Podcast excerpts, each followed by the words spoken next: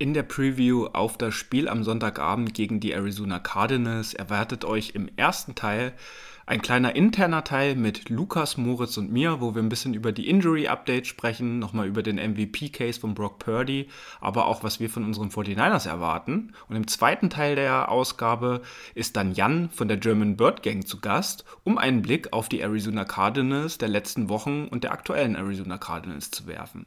Wir wünschen euch viel Spaß mit dieser Ausgabe.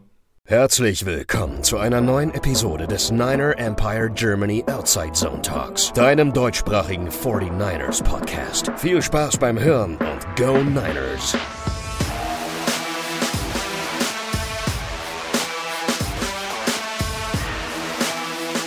Das zweite Matchup der Saison gegen die Arizona Cardinals steht an, diesmal mit Kyler Murray. Und wir machen es diesmal so ein bisschen wie im 49ers Talk mit äh, Matt Mayoko und sprechen erstmal intern mit Lukas und Moritz über das anstehende Spiel und später dann noch separat mit einem Gast. Doch bevor wir zum Spiel kommen, wollen wir die Gelegenheit noch mal so ein bisschen nutzen, um auch im Podcast hier über die MVP-Debatte um Brock Purdy zu sprechen. Grund dafür ist ein Text, den wir gestern veröffentlicht haben und den Lukas federführend geschrieben hat. Und in diesem Text hast du ja so ein bisschen die Umstände beschrieben, bist auf Kai Shanahans Einfluss eingegangen, hast einige viel zitierte Aussagen über Purdy entkräftet und alles so ein bisschen mit Stats, aber auch mit viel Recherchearbeit vor allen Dingen so widerlegt. Und du bist auch auf die Medienlandschaft hier in Deutschland so ein bisschen eingegangen. Sehr viele haben sich den Text oder in dem Text auch wiedergefunden und Personen wie Jan Weinreich, der ja hier auch schon zu Gast war, oder generell die Jungs von Focus Football oder auch äh, Schuan Vater haben uns beziehungsweise dir ja dafür auch Props gegeben für diesen ausführlichen Artikel. Es gab allerdings auch ein paar kritische Beiträge, die sich dann irgendwie nur so einzelne Zitate rausgegriffen haben und es weniger in den Kontext gesetzt haben. Lukas, magst du denn mal unsere Hörerinnen und Hörer einmal mitnehmen, was deine Intention war, so einen detaillierten Artikel jetzt zu schreiben? Ja, die Intention, ich meine, jeder von uns 49ers-Fans ist diese Debatte leid. Jeder versteht diesen Disrespect nicht, weil wir schauen die Spiele, wir konzentrieren uns auf das, was wir machen, wir beschäftigen uns mehr mit unserem Team und dementsprechend ist, glaube ich, jeder von uns genervt, was diese Debatte angeht. Und es ist einfach immer noch so viel, so viele Narrative da draußen, die herumschwirren und immer wieder, wenn Purdy ein anderes Narrativ zunichte macht, kommt ein neues auf, was er eigentlich schon Anfang der Saison oder im Laufe der Saison zunichte gemacht hat. Und ich war sehr, sehr emotional, muss ich sagen, am Wochenende. Und dann kam ein TikTok-Video zur falschen Zeit. Und dann habe ich mich einfach hingesetzt und dachte mir so, ich sortiere jetzt aus diesem TikTok-Video, weil vor allem in den Kommentaren ihm dann auch noch recht gegeben wurde, was er da erzählt hat. Und dass er dann auch teilweise seine Argumente nochmal verstärkt hat in, diese, in den Kommentaren. Deswegen habe ich mir gedacht, so, das kann ich jetzt nicht so sitzen lassen. Ich schreibe jetzt einfach mal einen Text. Und ich dachte ganz ehrlich, dass dieser Text vielleicht 200, 300 Leute, die Niners-Fans sind, das lesen werden und sich denken würden, endlich sieht jemand so wie wir und vielleicht kann man auch den einen oder anderen Fan einer anderen Fanbase abgreifen, die sagen, okay, stimmt, die Narrative sind doch falsch. So. Und im Endeffekt habe ich dann das TikTok-Video auch verwendet und dass es nicht schlecht funktioniert hat. Das TikTok-Video existiert mittlerweile nicht mehr. Es wurde eingestanden, dass da viel Blödsinn erzählt wurde. Also auf der einen Seite hat es schon mal funktioniert und auch jemanden überzeugt, ein bisschen darüber nachzudenken, was man erzählt, wenn man eine Reichweite hat. Und mein Gedanke war es nie, irgendjemanden zu diskreditieren, irgendeinen Experten, irgendwas. Meine Warne, ich wollte einfach nur ein paar Narrative klarstellen und dass der Absatz mit den Experten, den sich viele rausgepickt haben, nicht herausragend formuliert ist. Das kann ich verstehen, aber man muss auch verstehen, ich saß im Zug, wie ich den Text geschrieben habe. Ich hatte am Sonntag eine Zugfahrt, dann eine Sendung, fünf Stunden lang im Übertragungswagen, dann danach noch unser Spiel schauen, dann auf Twitter herumlesen, wie viel Bullshit da schon wieder herumschwirrt, dann jeden Tag bis jetzt eine Reise und gestern, wie ich den finalisiert habe, saß ich von 1 Uhr, nachdem ich fertig war mit der Arbeit, bis 3 Uhr, also vorgestern. Und ich habe mir nicht so viel Gedanken über die Formulierung gemacht, weil ich eben nicht dachte, dass dieser Text so viral gehen könnte.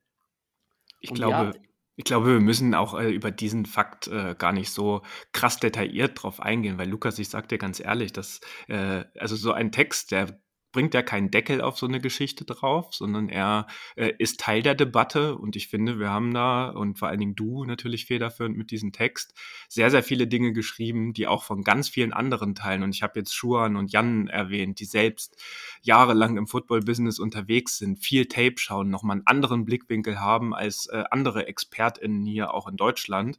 Und äh, ich finde, da müssen wir uns auf keinen Fall verstecken. Wir nehmen natürlich die Kritik oder die Sachlichkeit an der einen oder anderen Stelle nehmen wir natürlich für zukünftige Projekte sehr, sehr gern mit.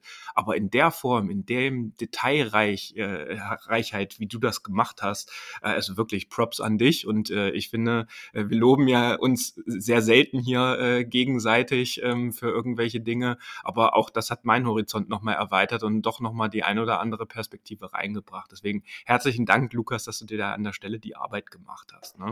Danke auf jeden Fall, David. Trotzdem muss ich dazu sagen, ich, es war immerhin kein journalistischer Bericht, so wie es viele gedacht haben. Es war eine Meinung von mir. Es war ein Kommentar vor allen Dingen. Das wurde ja auch so gekennzeichnet. Ein Kommentar ist genau. eine persönliche Meinung. Und vor allem, viele Punkte in diesem Artikel waren keine Meinung. Das war statistisch alles belegt. Das heißt, da gab es keine zwei Meinungen für Dinge, die immer wieder Narrative sind.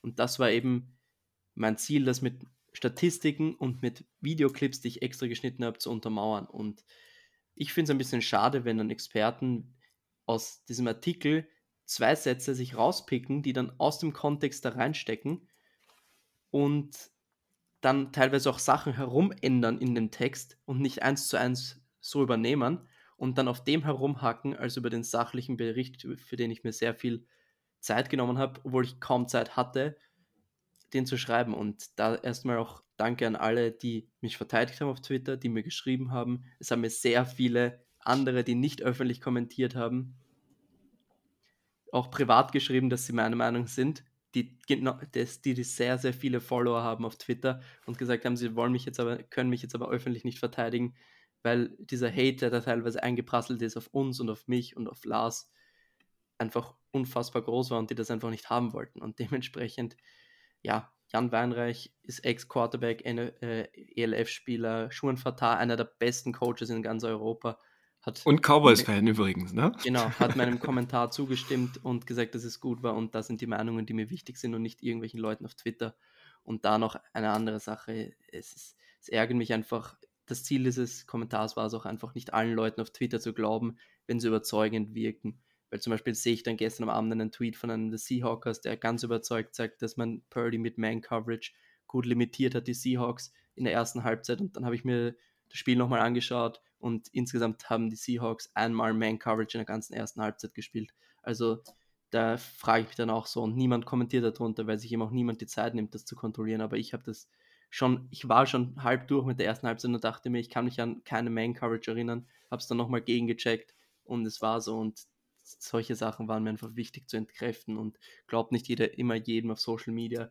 Und ganz ehrlich, bei der Experten muss ich noch eins dazu sagen. Die Experten machen sich ein Bild von der ganzen NFL hier in Deutschland und schauen sich auf Defenses an und so weiter und konzentrieren sich auf alles, machen Podcasts und so weiter. Ein Kurt Warner, ein JT O'Sullivan und so weiter, die ich zitiert habe in dem Artikel, schauen sich nur Quarterback-Player an, waren in der NFL, sind Hall, äh, Kurt Warner ist ein Hall of Famer, arbeitet bei NFL Network und der sagt mir, äh, dem höre ich eher zu und nehme, schaue mir eher an, was der macht, als jemand, der sich bei uns immer mal wieder ein Spiel anschaut oder halt das Spiel 40 Minuten oder so. Das nur zu dem Punkt. Das war auf keinen Fall respektlos gegenüber irgendwem, das war eher bestärkend gegenüber den Experten in den USA. Und es sind nicht alle Experten in den USA gut, aber ich habe auch nur ein paar genannt und die sind richtig gut. Denen schenke ich Beachtung und denen höre ich zu und von denen versuche ich zu lernen. Und das ist eigentlich das, was ich dazu sagen wollte. Und ich hoffe, es hat sich niemand angegriffen gefühlt. Das war nicht der Sinn der Sache. Und ja, es ist unfassbar, was da auf Twitter los war. Wie viele Beleidigungen ich bekommen habe, auch in meinen DMs und so weiter, ist unglaublich. Und ja, bleibt einfach ruhig da draußen. Ich meine, es ist immer noch nur Football, Leute. Und bleibt ruhig und wir lassen einfach Brock Purdy auf dem Platz sprechen. So, und ich denke, das ist ein guter Abschluss, weil ich mir sehr sicher bin, dass alle Hörerinnen und Hörer des NEG Outside Zone Talks sehr nah an deiner Meinung und an dem Text auch dran sind. Ich glaube, die Kritikerinnen und Kritiker werden jetzt sich auch eher wenig unseren Podcast anhören. Und deswegen lasst es uns doch, wenn Moritz jetzt nicht noch etwas dazu hat, äh, äh, quasi äh, belassen und Richtung Spiel gehen. lieber Moritz? Ich finde es ist nicht zu der Texas an sich per se, sondern generell vielleicht zu der Situation um Brock Purdy im Großen und Ganzen. Es ist schon irgendwo ein Stück auch bezeichnend, dass wir irgendwie mit jedem Quarterback, den wir jemals hatten, diese Diskussion haben und diesen ganzen Stress auf Twitter. Ich weiß noch, das letzte Mal, als es noch entspannt war, war so Anfang 2017 pre-Jimmy äh, Jimmy G-Zeiten.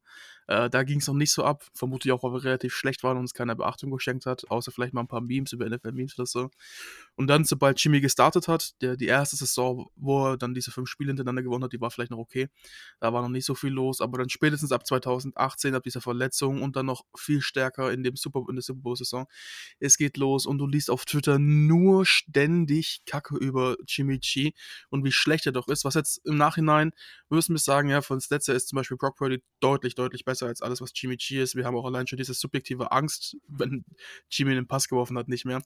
Ähm, ich glaube, es geht sehr, sehr vielen so. Man sieht auch wieder viele Memes dazu zum Beispiel. Aber es ist dann auch irgendwann mal gut. Warum muss man denn eigentlich jeden Quarterback, den wir haben, warum muss es immer so große Diskussion sein? Ob es jetzt im ich sag's mal, in der 49ers-Bubble ist, egal ob Deutschsprachig, Englischsprachig, da geht schon genug ab. Aber dann auch noch außerhalb in der größeren, ja, vielleicht so NFC West-Bubble und dann noch in der ganzen NFL-Bubble, da ist es irgendwie immer, wird auf unseren 49ers Quarterback gehatet, weil sie in diesem Kyle Shannon-System spielen und es halt zum Beispiel auf den ersten Blick auch einfach nicht so aussieht, als würden sie ihre Teams tragen. Aber ich meine, wir haben es allein bei Jimmy gesehen, dass Jimmy im Vergleich zu allen anderen Quarterbacks, die gespielt haben, deutlich mehr Spiele gewonnen hat. Klar, er hat auch viele Picks geworfen. Wir sehen es jetzt zum Beispiel bei Brock Purdy. Er gewinnt halt einfach Spiele und andere Quarterbacks können das nicht. Und allein diese banale Tatsache, sage ich mal, entkräftet ja schon völlig das Argument, dass zum Beispiel Brock Purdy oder auch Jimmy G schlechte Quarterbacks waren. Ähm, ihr wisst, was ich meine.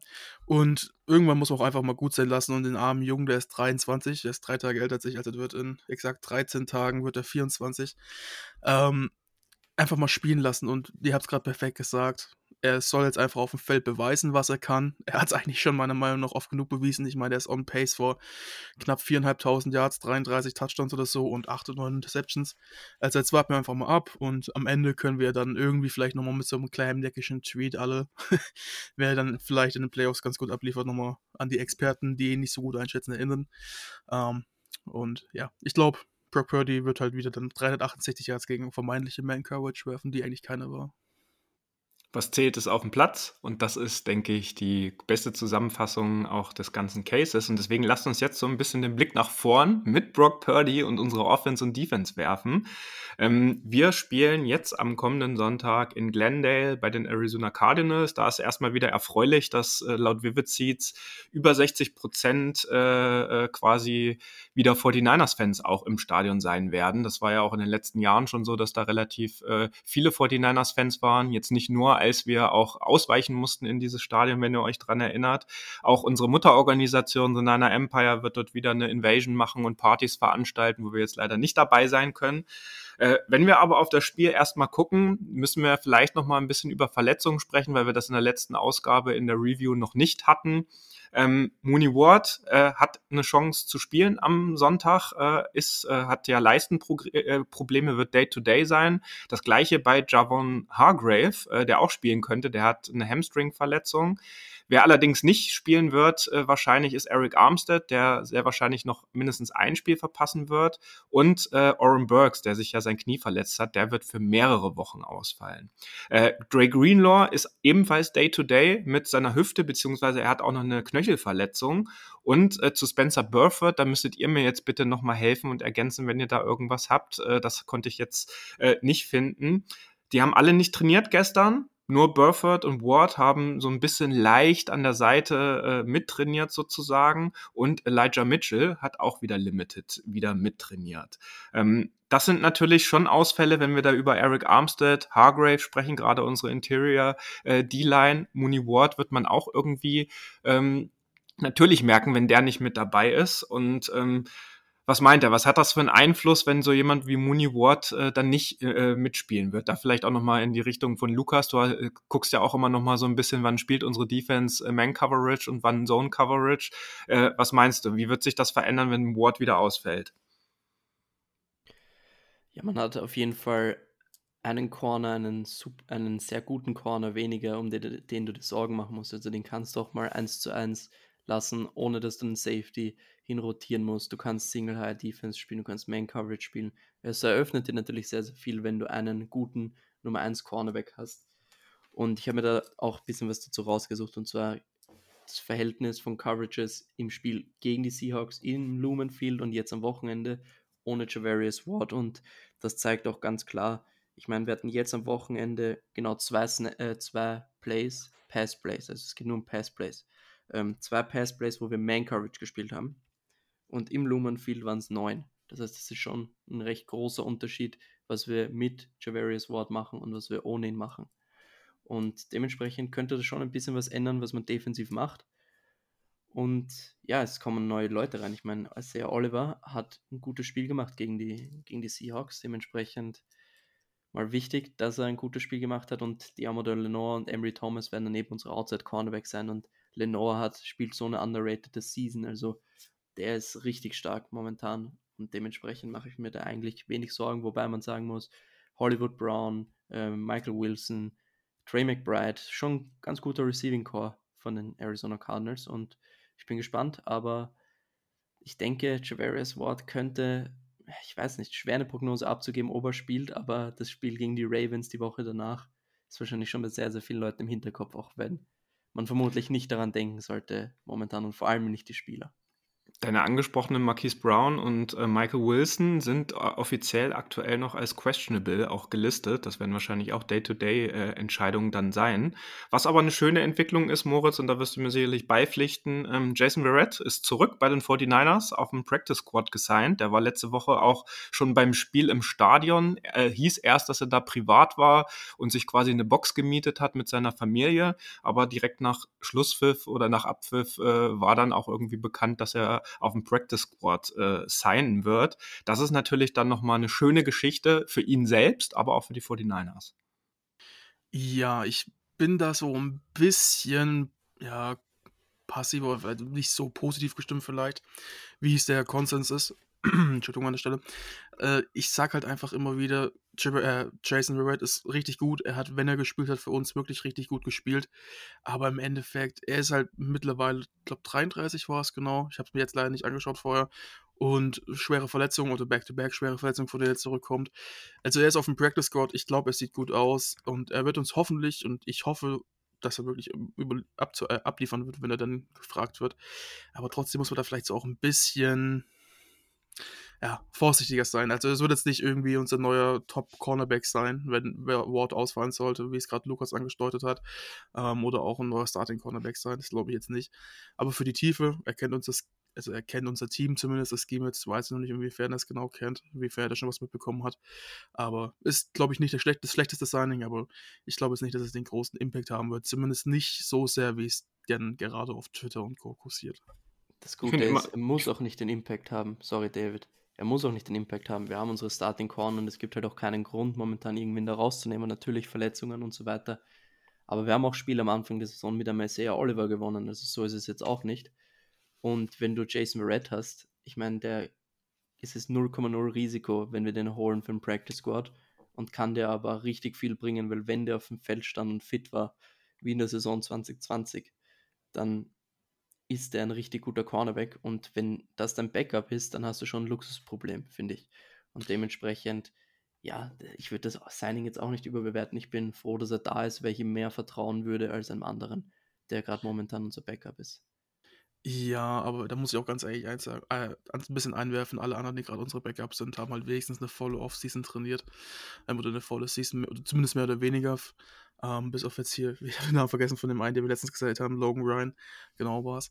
Ähm, man muss sich halt auch ein bisschen eingestehen, Cornerbacks haben eigentlich irgendwo so diese Schwelle, gerade wenn, wenn sie vom Typus sind, wie ein Jason Red, der dann doch eher Man, seine Fähigkeit in Man-Coverage hat als in Song-Coverage, ähm, dann hast du irgendwo bei dem Alter von 31, 32 spätestens, manchmal, wenn es gut läuft, auch 33, 34, diese Kurve, wo es dann stark abflacht. Ähm, und du hast gerade angesprochen, der 2020 und 2022 gut gespielt, aber er hatte halt auch, wenn ihr überlegt, ähm, dieses eine Spiel, wo sein allererstes Spiel war, als er bei uns war, wo er direkt alles zugelassen hat, das war 2019.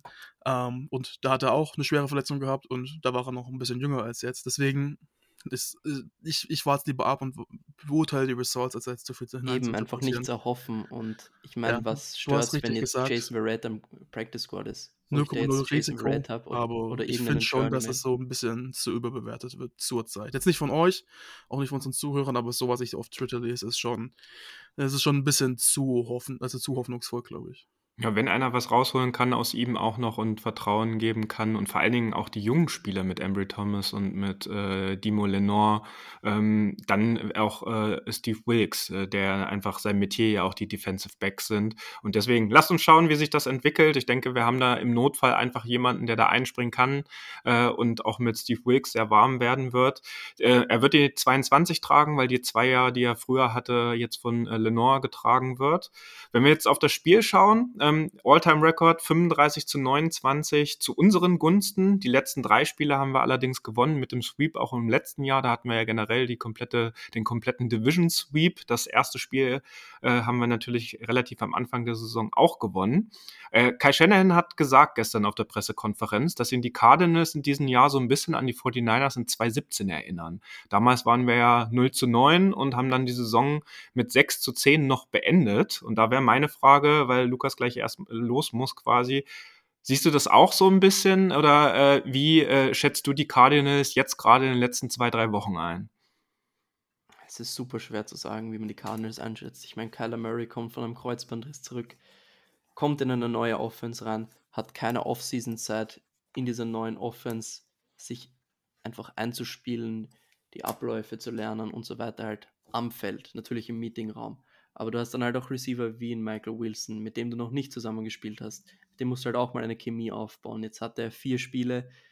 Er hat jetzt nicht überragend gespielt, aber ich meine, gegen die Steelers haben die Cardinals souverän gewonnen, die ja zeitweise acht Siege hatten, also ein 8-3-Rekord hatten und auch wirklich hot in dieses Spiel gekommen sind, nachdem sie das eine gute Spiel nach Matt Canada hatten.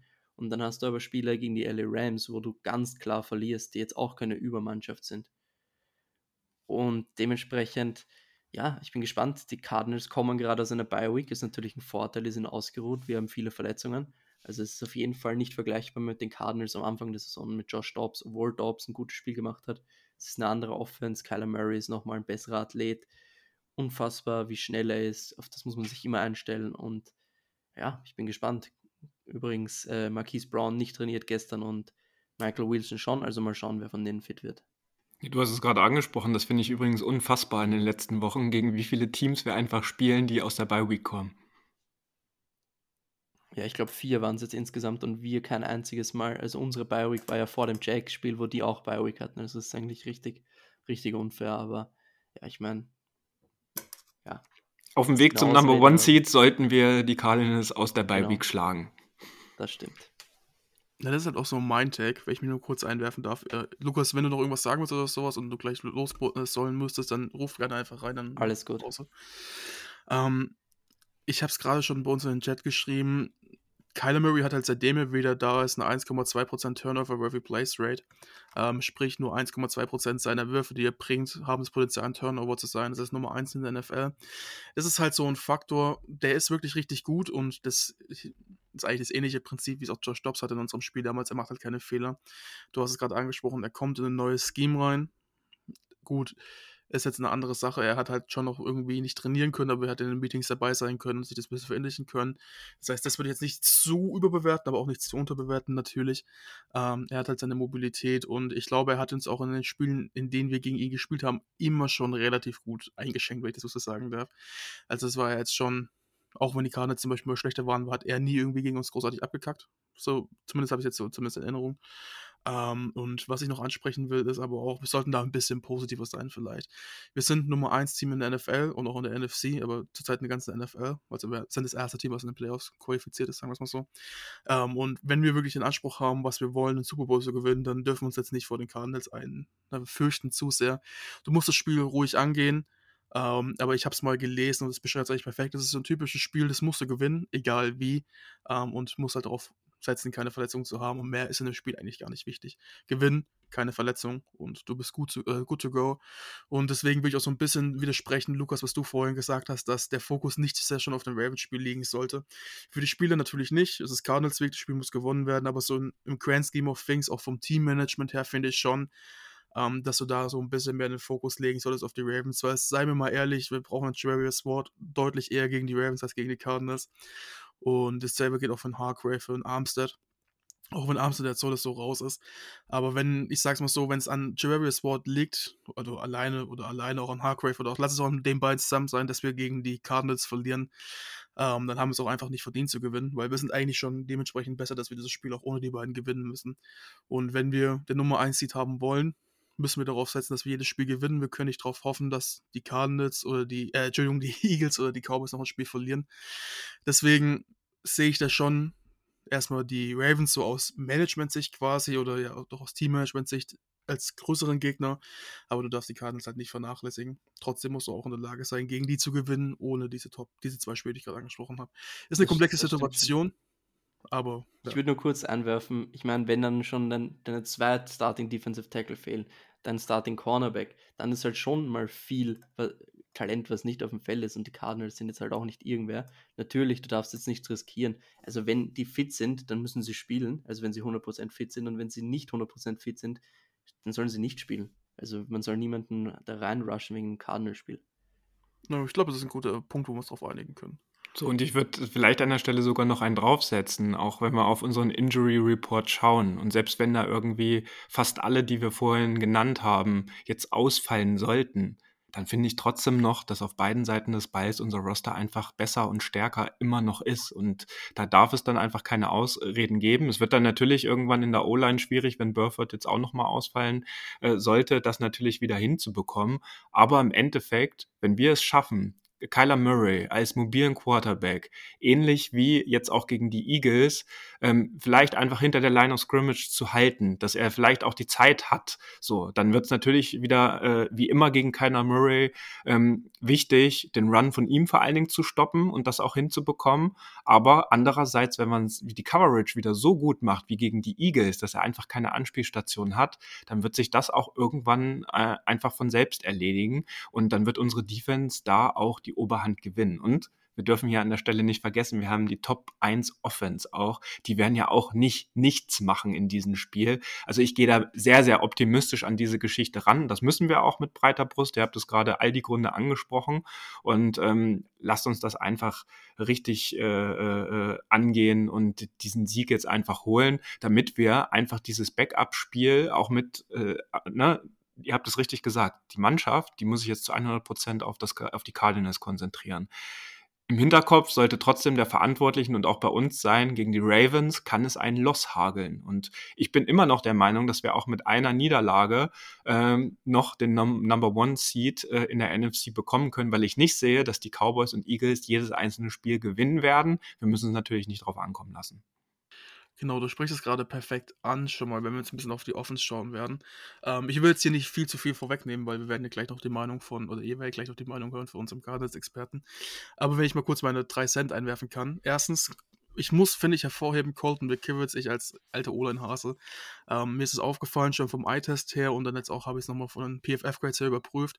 Letzte Woche 82,x. Ich habe gerade hier noch eine Nummer vergessen, es tut mir leid. Ähm, PFF-Grade, das ist die Nummer 2 gewesen in der NFL, auf, ich glaube, nur Right Tackles oder komplett alle Tackles ist jetzt auch nicht so wichtig. Ähm, aber der hat sich, finde ich, die letzten Wochen deutlich besser gemacht, wenn wir mal sehen, in zu, wo er Woche 1 stand zum Beispiel, okay, gegen TJ Watt ist jetzt auch ein schwerer Vergleich, aber trotzdem finde ich, dass der schon echt eine gute Progression Progression hingelegt hat und auch deutlich besser spielt als Mike McClinchy, der, glaube immer noch der schlechteste Passblocker der NFL gerade ist, wenn ich mich nicht komplett täusche. Deswegen ähm, glaube ich auch, David, ich gehe da komplett mit dir mit. Es ist halt einfach dieses, wir müssen breite Brust rangehen, ähm, nicht übermütig werden und das Spiel kontrollieren. Und wenn wir uns jetzt auch mal die Cardinals Defense anschauen, das ist, finde ich, unsere Offense gegen deren Defense ein relativ ähnlicher Approach, einfach wie es auch in Woche 4 war.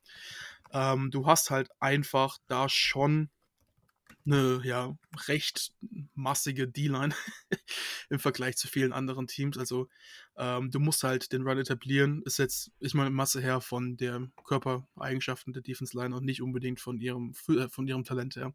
Ähm, aber trotzdem, wenn ich mir da ihr Team anschaue, du siehst jetzt auch, okay, auf Defense Tackle, da ist jetzt eigentlich, bis auf zum Beispiel jetzt ein Karen Strong, jetzt nicht irgendwie der größte ähm, ja, Name dabei, den man kennt. Chris Barnes ist, finde ich, zum Beispiel ein relativ underrated Linebacker. Selbes auch mit Savin Collins. Die haben noch ein bisschen mehr im Tank, als sie zurzeit auch zeigen, würde ich mal so nennen. Ähm, und du musst halt auch zum Beispiel einfach in ihrer 3-4 das ein bisschen ausnutzen, diese Spielen. Ähm, und auch auf zum Beispiel Außenlinebacker mit BJ Ojolari. Ähm, das dein Running Game ansetzen, was wir zum Beispiel auch machen. Ähm, und wir sagen das gefühlt in jeder Preview. Aber einfach mit Trent Williams hast du gegenüber einem BJ Ojulari, BJ, BJ Ojulari zum Beispiel einfach diesen massiven Vorteil, dass er 100 Pfund mehr wiegt. Ähm, und ja, du kannst halt über die Auszeit generell rennen, weil du auch noch mit einem Kittel jemanden hast, der blocken kann. Und du hast halt nicht diesen Vorteil der 4-3, dass du Defense End stehen hast, die zum Beispiel nochmal 10, 15, 20 Pfund mehr wiegen als ein Outside Linebacker. Und es ist halt immer schon ein relativ natürlicher Clash. Das heißt, das wird einer der Keys to Win sein. Und ich glaube, da werdet ihr aber gleich noch relativ genug drüber sprechen. Deswegen will ich da jetzt nicht zu viel vorwegnehmen. Lukas, hast du noch was? Aber. Ja, das Einzige, was ich sagen wollte, ist, vielleicht im Hinspiel hat man schon gesehen, ein bisschen, was das für ein Mismatch ist, unsere Offense gegen, gegen deren Defense. Ich meine, wir hatten, ich glaube, ohne den Kneel Downs sechs Drives und fünf Touchdowns im ganzen Spiel und unsere Offense hat uns quasi dieses Spiel gewonnen. Und das war, glaube ich, auch das erste Spiel dieser Saison, wo Purdy ein perfektes Passer-Rating hatte, glaube ich. Wo auch diese tiefen Bälle einmal auf Ayuk hatte. Also, ich, es ist endlich mal eine nicht so gute D-Line hatten wir jetzt mit den Cowboys und äh, mit den Eagles, meine ich jetzt.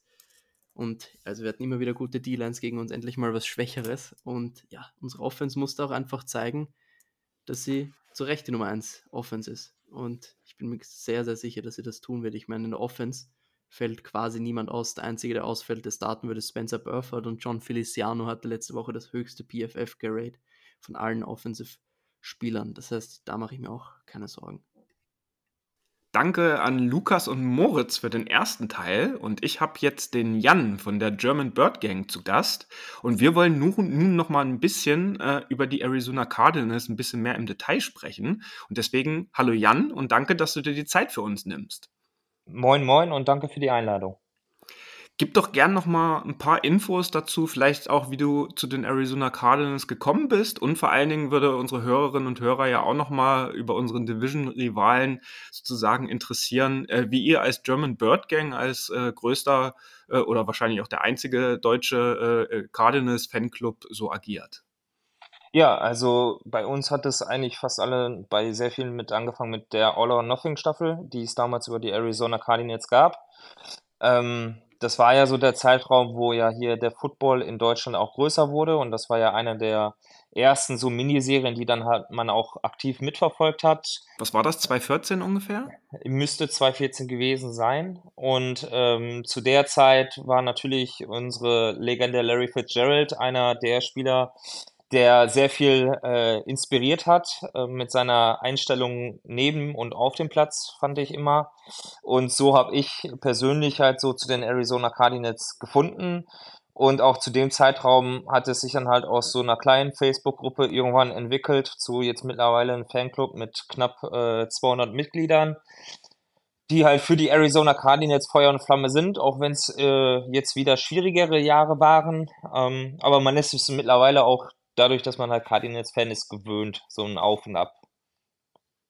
Ja, sehr schön. Und ähm, wir hatten es vorhin schon im ersten Teil so ein bisschen, es ist relativ ausgeglichen, der All-Time-Record zwischen den äh, 49ers und den Cardinals mit 35 zu 29 äh, zugunsten der 49ers. Die letzten drei Spiele haben wir allerdings gewonnen. Das erste Spiel in Woche 4 ja auch mit 35 zu 16, wenn ich mich richtig erinnere.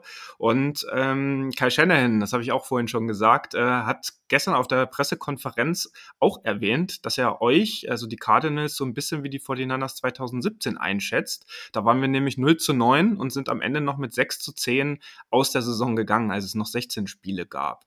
Nimm uns doch vielleicht mal kurz ein bisschen mit, wie die Saison bisher so gelaufen ist. Ihr steht ja jetzt bei 3 zu 10 ähm, wie äh, das fernab des Records jetzt die, äh, die ersten 13 Spiele gelaufen sind.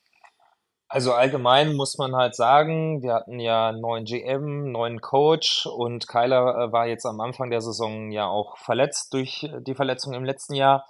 Ähm, dass man schon vorher wusste, dieses Jahr wird es auf jeden Fall kein Playoff-Rennen. Man hat viele junge Spieler drumherum, wo man jetzt auch noch gucken muss, wer, wer was für die Zukunft, wer nicht, wer hat sich gezeigt, wer nicht so sehr. Und ähm, es ist allgemein äh, echt komisch, diese Spiele zu betrachten, weil man hofft ja immer so, dass sein Team auf jeden Fall um den Sieg spielt und das haben sie auch, als Kyler ähm, nicht da war. Da war es zwischenzeitlich Dobbs und ähm, äh, man muss halt sagen, dass die Spiele ja auch immer ziemlich knapp und ausgeglichen waren. Das war immer das Positive.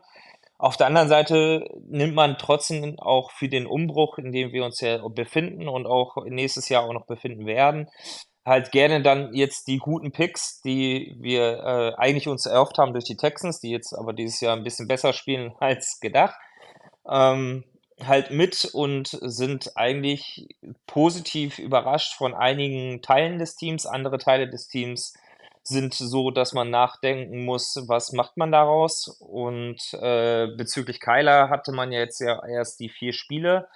Muss man sagen, dass im ersten Spiel er halt auf jeden Fall gezeigt hat oder auch die Spiele danach, dass er schon wieder die Füße hat, also auf jeden Fall ähm, selber gut wieder laufen kann. Man merkt ihm persönlich eine gewisse Reife an, die er in der Verletzung erlangt hat. Also er ist auf jeden Fall deutlich mehr der Leader, den er, der er vorher unter Kingsbury zwischenzeitlich mal sein wollte. Und äh, auch finden wir, ist die Kommunikation zwischen Trainer und Kyler etwas produktiver, dass man halt auch gewisse Spielsachen sich mal halt überlegt und ausprobiert weil das kann man jetzt ganz gut machen, statt irgendwie nächstes Jahr oder in zwei Jahren, wenn es um den möglichen Playoff-Run geht, ähm, wo man dann irgendwelche neuen Sachen austesten möchte und gar nicht weiß, funktioniert das oder funktioniert es nicht.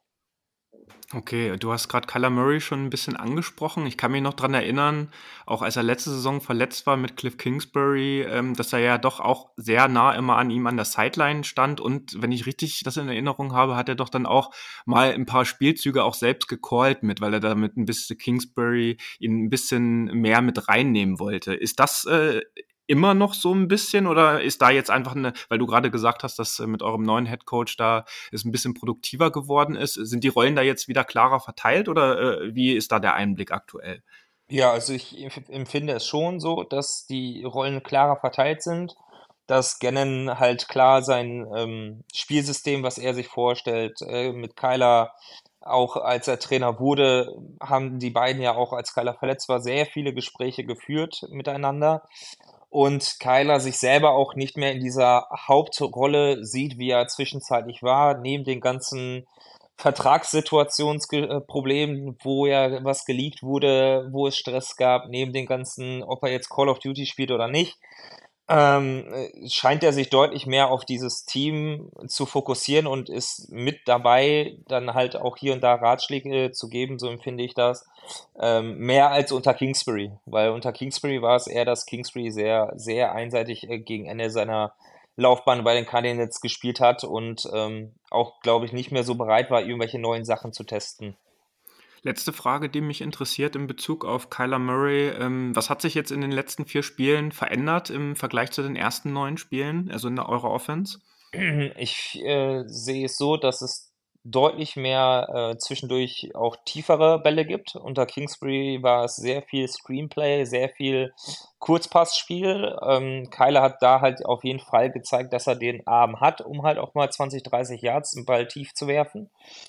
Ähm, und äh, man sieht halt auch, dass langsam jetzt die letzten zwei Spiele zumindest auch gewisse Spielzüge für Kyler dann ähm, erstellt wurden, wo dann dementsprechend geblockt wird, dass er selber auch dann mal vielleicht die vier, fünf Yards, die dann äh, benötigt werden, zu laufen. Okay. Ähm, dann war ja zumindest auch jetzt in, im, im letzten Jahr kann ich mich noch sehr gut auch an die Plays von James Conner erinnern, nicht nur gegen die 49ers, sondern auch äh, den, äh, den Rest der Saison. Der war ja auch zwischenzeitlich ein bisschen ausgefallen. Wie ist der denn momentan drauf? Also letzte Woche gegen den Steelers hat er gezeigt, dass er wieder fit ist, auch ziemlich gut durchgebrochen ist durch gewisse Verteidigungslinien. Ähm, es ist aber auch so, dass äh, ich meine, er müsste Carter gewesen sein, den wir von den Jets von Free Agency geholt haben. Der hatte jetzt, als äh, Connor angeschlagen war, hier und da halt auch mal ein paar Snaps bekommen, wo ich mir vorstellen könnte, dass halt in den nächsten Spielen, eventuell halt auch schon gegen euch, Connor dann halt nicht diese 20, 30 Plays bekommt, sondern vielleicht nur 15, um dann zu zeigen, was er dann halt so drauf hat. Also gegen die Steelers war es überraschend gut dafür, dass er eigentlich erst eine Woche wieder fit war. Aber ähm, euch muss ich ja nicht sagen, was so einen guten Running Back halt auch ausmacht, dadurch, dass man CMC hat. Da sind wir wirklich gesegnet, natürlich. Also das, das können manche Leute auch bei uns jetzt im Podcast-Team eigentlich jetzt, obwohl er ja jetzt schon über ein Jahr bei uns ist, immer noch nicht glauben, weil das, ja. diese explosive Spielweise, die er hat, ähm, also wirklich, da ist ja selbst wenn er Leute an sich dran hat und getackelt wird, dann kannst du trotzdem davon ausgehen, dass er trotzdem noch irgendwie vier oder fünf Yards gained. Also das ist schon, der ist noch mal drüber. Man hat ja immer schon gesagt, die 49ers haben ein sehr gutes Running äh, Game, selbstverständlich, seit Kai Shanahan auch irgendwie das Zepter in der Hand hat. Früher auch natürlich maßgeblich durch Mike McDaniel äh, mit äh, äh vorangetrieben, das Run Game bei den 49ers. Und man dachte schon mit Mostert früher äh, war es halt gut, aber man sieht jetzt doch noch mal, dass es ein absolutes Upgrade war äh, mit Christian McCaffrey. Da sind wir natürlich sehr froh, dass der bei uns spielt. Das kann, glaube ich, jeder verstehen. Und äh, wenn ich das aus dem Vorgespräch noch in Erinnerung habe, Ah nee, du hast Debo und Kittel und nicht äh, Christian McCaffrey in deinem Fantasy-Team, ne? In meinem Fantasy-Team habe ich äh, Debo und Kittel, genau. CMC war jederzeit zu früh weg, da war relativ spät, äh, spä später Pick, aber wie gesagt, Samuel und Kittel, die bereichern mir schon jetzt besonders für den Playoff-Run, äh, der ja jetzt startet diese Woche. Äh, erhofft man sich, obwohl man gegen euch spielt, dann doch schon den einen oder anderen Punkt. Und bei Samuel äh, bin ich mir momentan schon ziemlich sicher, wobei bei Kittel ich mir manchmal schon wünschen würde, dass der noch ein bisschen mehr angeworfen wird. Ja gut, er ist halt äh, aber auch in der Position als vor allen Dingen Blocking Tight End von genau, Scheme mit eingesetzt und ja. das machen ihm halt wenige bis gar keine nach. Aber in den letzten Wochen war er dann doch sehr produktiv, was Yards ja. und vor allen Dingen auch Touchdowns betrifft. Absolut. Aber ich finde, ähm, euer Receiving Core, da muss man sich nicht verstecken. Also mit Marquise Brown, mit Michael Wilson, aber auch mit Rondell Moore. Ähm, Brown und Wilson sind aktuell im Depth Chart bei euch ja noch als questionable gelistet. Jetzt hatten wir die, den ersten Teil der Aufnahme heute im Vormittagsbereich. Kannst du uns noch ein kleines Update geben, wie da der Stand der Dinge bei Brown und Wilsons ist? Also beide werden wahrscheinlich bis zum Spiel weiterhin fraglich bleiben, aber haben zumindest jetzt heute mit trainiert. Bei Brown bin ich zuversichtlicher, dass er auf jeden Fall spielen wird. Bei Wilson ist es halt leider so, dass er ja schon, ich glaube, zwei Wochen mindestens äh, ausgefallen ist. Und da habe ich ein größeres Fragezeichen als bei Marquise. Okay, dann werden wir das schauen, wer da am Sonntag auf dem Platz stehen wird. Genauso wie bei uns. Wir hatten es vorhin auch thematisiert, unsere Cornerbacks, auch unser Number One Cornerback äh, Mooney Ward ist auch noch Day-to-Day-Entscheidung und ist nicht klar, ob er spielen wird. Wäre natürlich ein herber Verlust, gerade wenn so jemand wie Marquise Brown natürlich dann auch im, auf dem Platz steht. Das ist dann durchaus ein Matchup, was Spaß machen würde. Und vor allen Dingen, wenn Ward nicht dabei sein sollte, wo es dann äh, eventuell gegen so einen erfahrenen äh, Wide Receiver wie Marquise Brown dann doch zu einem Mismatch führen könnte zumindest. Dann lass uns doch mal auf die andere Seite des Balles gehen. Ähm, du hast es gerade schon ein bisschen auch mit deinem Fantasy-Team angesprochen. Das Hinspiel ging ja in Woche 4 mit 35 zu 16 aus und unsere Offense hat seitdem eigentlich fast immer, bis auf diese drei Spiele vor der Bye Week, wo so ein bisschen der Wurm drin war, auch diese 30 Punkte aufs Board gebracht. Purdy wird die 4000 Yards locker schaffen, da fehlen ihm jetzt nicht mehr so viele und es sind ja noch vier Spiele. Und insgesamt können gleich vier unserer weiteren Offensive Player über 1000 Yards packen. CMC und haben es schon. Kittel fehlen, den du gerade angesprochen hast, nur noch 190 Receiving Yards. Und Debo, dadurch, dass er natürlich auch im Run-Game öfter mal eingesetzt wird, fehlen noch knapp 1000, äh, 100 Total Yards. Ähm, eure Defense ist gerankt äh, gegen den Pass äh, auf Nummer 28 und gegen den Run auf Nummer 23. Was muss denn eure Defense tun, beziehungsweise auch in deine Richtung? Was würdest du dir denn wünschen für diesen Sonntag äh, von eurer Defense gegen diese äh, Offense der 49ers? Ähm, das Problem ist, dadurch, dass es so viele Waffen auf äh, eurer Seite gibt, egal ob es jetzt äh, CMC ist, der über den Lauf, aber auch Pass kommen kann und die anderen Receiver äh, auch relativ ballsicher sind, dass ähm, die Cardinals trotzdem es hinbekommen, Purdy etwas unter Druck zu setzen, so schwer es halt fällt, weil das große Problem in Arizona schon seit Jahren, seitdem ich auch Fan bin, ist eigentlich immer die Cornerback-Position. Und da sind wir halt unterirdisch besetzt in dieser Saison, ähm, sodass ich da eigentlich keine großen Hoffnungen habe, dass man äh, hier und da mal vielleicht auch vielleicht eine Interception mitnimmt. Dafür sind wir halt auf der Safety-Position halt mit Buddha und wenn Thompson fit ist, halt Thompson äh, mit zwei guten Leuten besetzt, die auch viel äh, Spielerfahrung haben und auch viel das Spiel lesen können. Und ich glaube, das Wichtigste ist einfach wirklich nicht die 49ers das Spiel einfach zu gestalten, sondern es schwierig zu machen durch Druck auf Purdy, durch gute, äh, gutes Covering, ähm, egal von den Linebackern oder halt von den äh, Cornerbacks, dass, dass, dass das Spiel nicht zu einfach wird. Und das ist so meine größte Sorge, wenn ich halt auf unsere Defense so blicke. Kannst du noch ein paar Töne auch zu äh, Chris Barnes sagen? Also der steht ja auch als questionable noch drin, weil durch die Mitte ist natürlich gerade in den letzten Spielen jetzt eine Menge gelaufen. Auch durch äh, so diese 15 bis 20 Yard Pässe von Purdy, wo man auch mal sehr viele Third Downs converted hat, die eben auch auf Kittel, aber auch auf Debo gegangen sind äh, in den Slot. Ähm, wie sind die aktuell drauf? Weil äh, mit Blick auf dein Fantasy-Team oder mit Blick auf unseren Sieg ist das natürlich dann auch ein, natürlich immer ein gutes Matchup äh, äh, bei uns. Ne? Und vor allen Dingen auch die, um die wichtigen und sicheren Downs dann auch zu converten. Ja, ich glaube, da kommt sehr viel auf Collins an. Also der hat einen großen Schritt in, äh, gemacht in den letzten anderthalb Jahren. Von seiner ähm, Verteidigungsart her ist er manchmal der offensivere Typ, der dann auf, der auf den Quarterback stürmt und die Lücke dann lässt, weil er seinen Mitspielern vertrauen kann. Oder halt ist halt hinten der Verteidiger für die Linie. Und ähm, ist, äh, entwickelt sich langsam, aber sicher zu so einem Defense-Leader der sicherlich auch noch eine gewisse Zukunft, äh, vielleicht auch in Arizona, dann vor sich hat, je nachdem, wie die, sich das auch mit den Verträgen und alles irgendwann entwickelt. Und ich glaube, auf ihn kommt sehr, sehr viel darauf an, was er für einen Tag hat. Wenn er so einen guten Tag hat wie am Anfang der Saison, ähm, dann kann er auch ein Divo Samuel, so schwer es meinem Fantasy-Team dann auch tut, halt auch ab und zu mal im Zaun halten oder halt zumindest mitgehen. Ähm, aber auf der anderen Seite, wenn er dann wieder so einen schlechteren Tag hat, wird es ganz böse enden. Wen würdest du aus eurer Defense noch hervorheben? Also auf wen äh, oder wer äh, ist gerade noch sehr gut drauf bei euch? Also, ne, ähm, du hast gerade Savin Collins äh, angesprochen, genau, der, das ist ja eurer äh, auf Left, Left äh, Edge Rusher quasi, ne? Defensive End genau. ist ja immer äh, gestellt auf der linken Seite. Da wird Mike, Mc, äh, Mike McClinchy, sage ich jetzt schon, Moritz wird sich freuen. äh, natürlich unser anderer Right Tackle, äh, äh, da äh, Colton McKivitz ordentlich zu tun haben. Und mhm. Gibt sonst noch jemanden? Ähm, äh, unser, unser Gardek, äh, den könnte man noch mitnehmen. Der hatte jetzt zum Start der Saison ich glaube, nach Spiel 6 oder 7 waren es dann viereinhalb Sacks. Ähm, hatte jetzt die letzten Spiele dann halt nicht mehr so den Druck oder den Quarterback in Händen gehabt am Ende. Wobei ich glaube, dass einfach generell an der Frontline bei uns lag, dass hier und da einfach die Qualität fehlt. Ja. Oder natürlich auf der anderen Seite natürlich auch du gegnerische gute Offense-Line hast, die dich dann auch nicht so leicht mal durchlassen Ne, also Gardek hat halt so einen gewissen Spin-Move, sag ich mal, den er oft genug macht, wenn er dann halt geblockt wird, wo er sogar letztens noch äh, nach dem Spiel gegen die Steelers äh, äh Respekt bekommen hat von TJ Watt, der dann auch gesagt hat, äh, das ist schon eine coole Sache, die du dir einfallen lassen hast.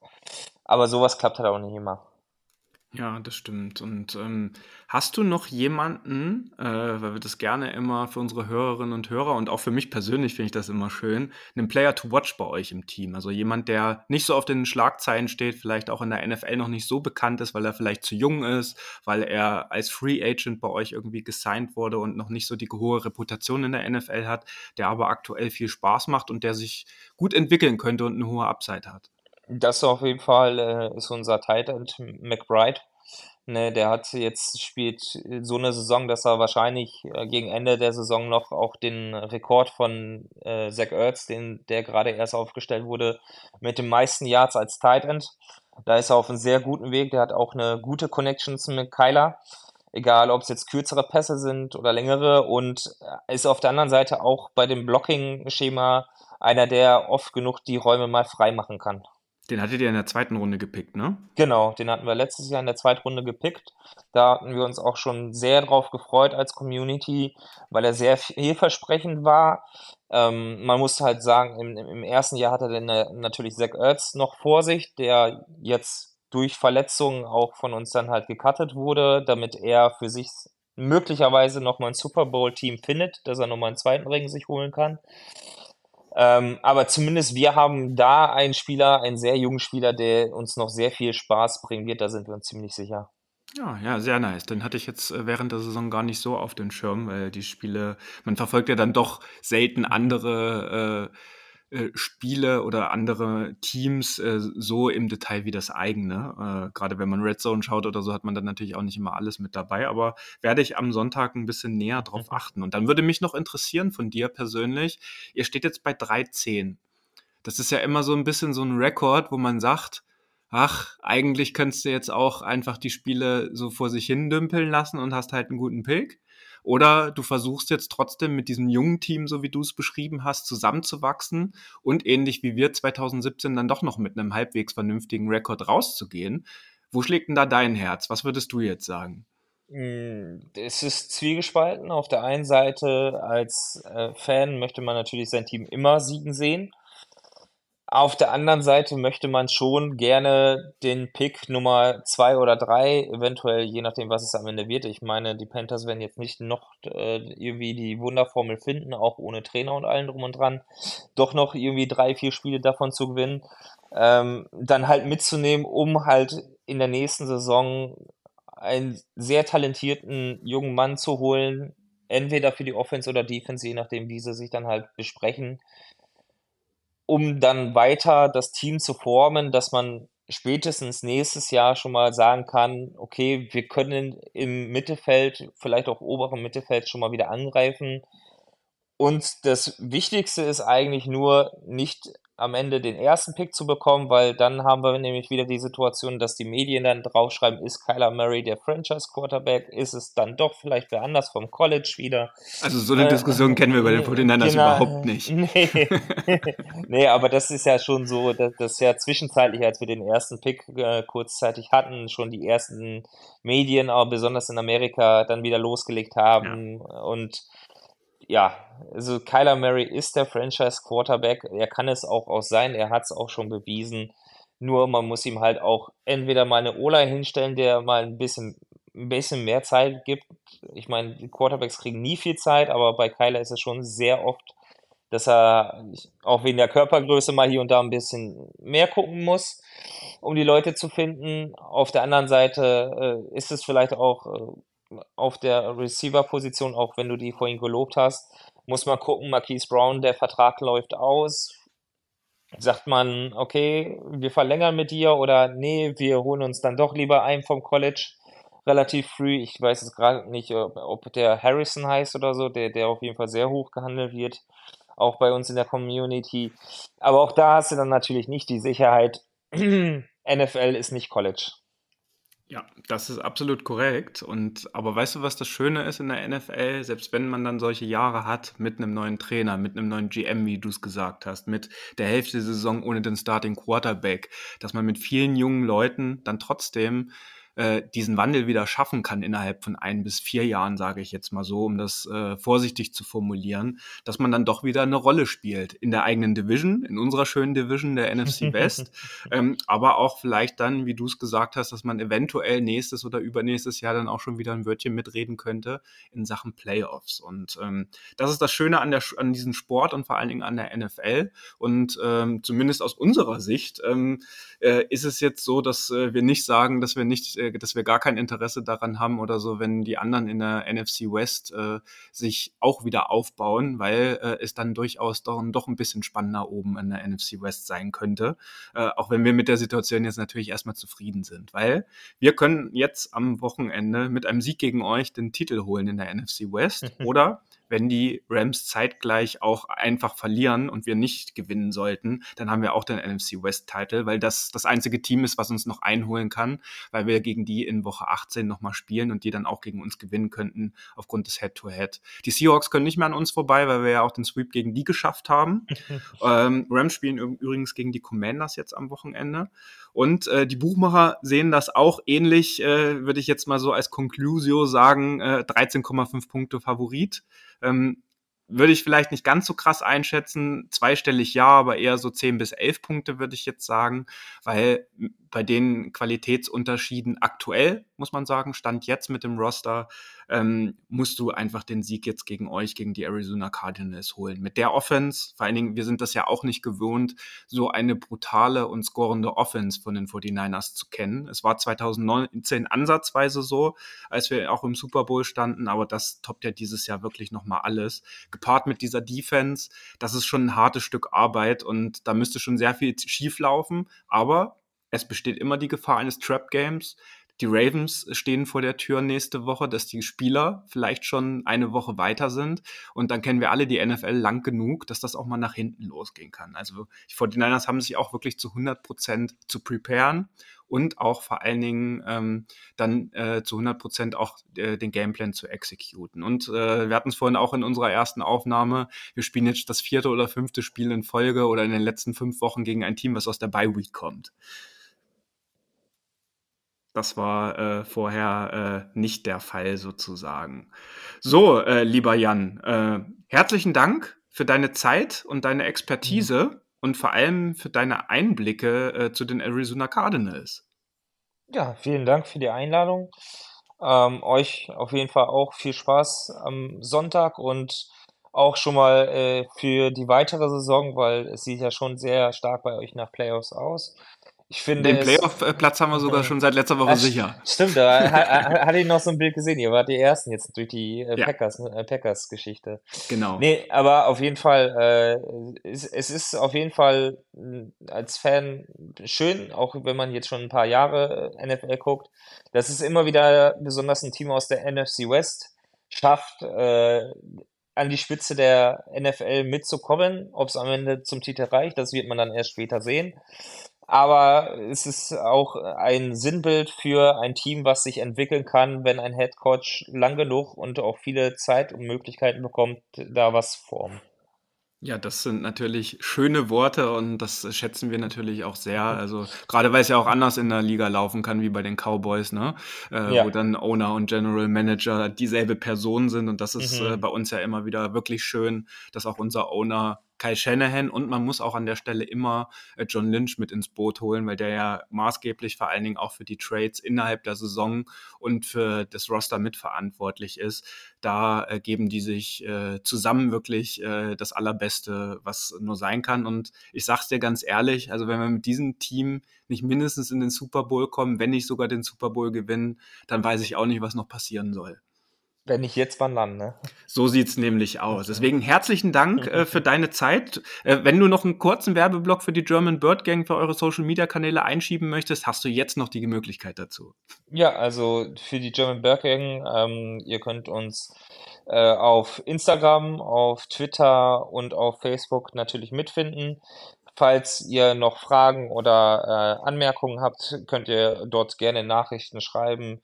Wir freuen uns immer wieder, gerne mit euch zusammenzuarbeiten. Das geht ja jetzt auch schon ein paar Jahre mit uns, äh, den Seahawkern, euch und den Rams, auch wenn die zwischenzeitlich auf Twitter kurz mal wieder weg waren, aber jetzt auch wieder da sind. Und äh, es ist wirklich schön, dass äh, trotz Konkurrenz, äh, die auch immer gesund angebracht ist, bisher jetzt noch nie irgendwie was groß entstanden ist von äh, Bashing oder auch anderen Sachen, sondern man geht immer sehr respektvoll um und äh, das ist nicht in jeder Division so, das ist nicht in jedem Division-Spiel so. Es kann auch mal heißer hergehen, aber trotzdem schön, äh, dass es so eine gute Zusammenarbeit gibt. Und das sieht man ja auch immer bei dem Posting der NFC West-Tabelle und da drücken genau. wir euch natürlich die Daumen, dass das nächstes Jahr wieder ein bisschen besser aussieht. Ne? Zumindest, zumindest einen Platz höher äh, über die Seahawks schon mal, das, das wäre schon mal was oh. Schönes. Oh. Also beide über den Seahawks, da können wir uns sehr gerne drauf einigen, mein Lieber. Da, da, da bin ich dabei. So Leute, das ist das Ende der Preview für das Spiel in Glendale gegen die Arizona Cardinals. Ähm, Sonntag 22.05 Uhr ist der Kickoff und wir wünschen euch jetzt noch eine angenehme Restwoche. Das war der Niner Empire Germany Outside Zone Talk. Streamt und abonniert uns auf allen gängigen Kanälen unter ad 49 ersempire GER.